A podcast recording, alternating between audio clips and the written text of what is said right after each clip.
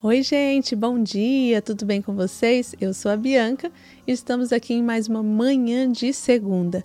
Antes de começar o nosso devocional, quero te convidar para se inscrever no nosso canal, ativar o sininho ali para receber as notificações, que toda segunda e sexta-feira tem conteúdo inédito aqui para vocês.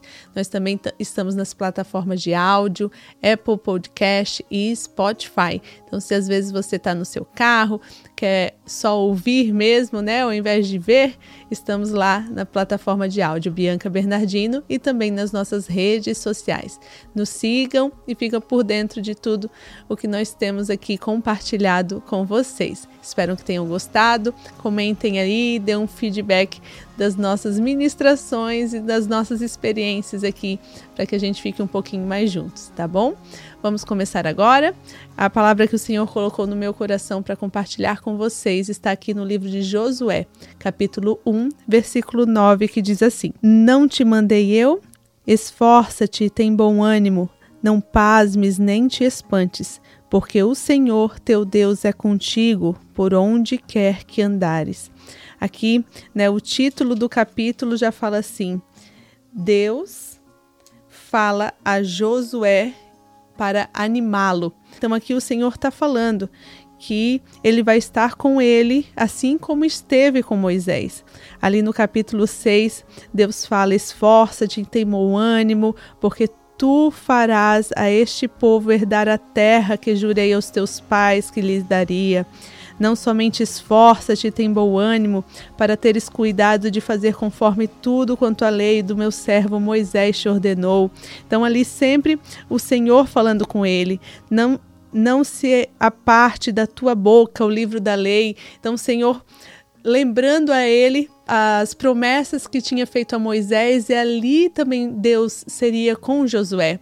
E Josué queria entrar na terra prometida com o povo levando aí essa palavra para os nossos dias atuais, que Deus falou no meu coração, foi através do que o mundo tem apresentado para nós, o que, que o mundo tem apresentado para os nossos filhos.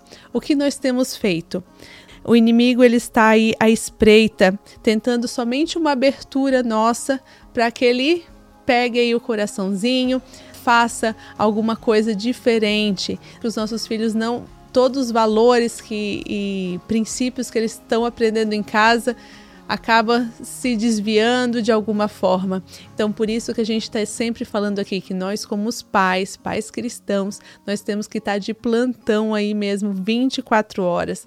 É, hoje eu estava até comentando com meu esposo quando eles estão começando numa idade que tem vindo umas perguntas meio assim que a gente não sabe responder.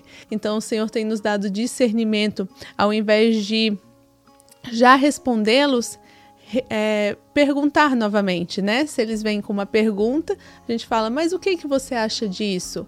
O que, que aconteceu? E daí ali a criança já vai nos passando as informações que ela já tem, o que ela já sabe sobre o assunto, onde ela ouviu sobre aquilo, e ali a gente já abre um diálogo. Ao invés de, dependendo da pergunta, às vezes já, as, a gente já é mais incisivo, autoritário, ou até se espanta, né? Vamos primeiro nos acalmar.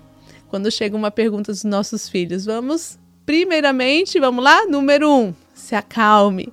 E depois, devolva a pergunta para eles. Então, essa é uma estratégia que eu tenho usado com os meus filhos e que pode te ajudar. Então, se o mundo tem colocado coisas ruins na cabeça dos nossos filhos, vamos pedir sabedoria e discernimento de Deus, porque não é com medo que a gente vai vencer, mas a gente vai avançar.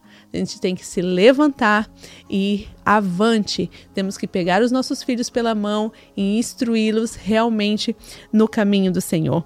Isso tudo que está acontecendo no mundo não é para nos paralisar, mas como eu falei, para nos avançarmos avançarmos na presença de Deus, avançarmos com sabedoria, conhecimento, avançarmos para o alto e levar os nossos filhos para os pés do Senhor cada dia mais, mas não se esqueça, essa responsabilidade é sua.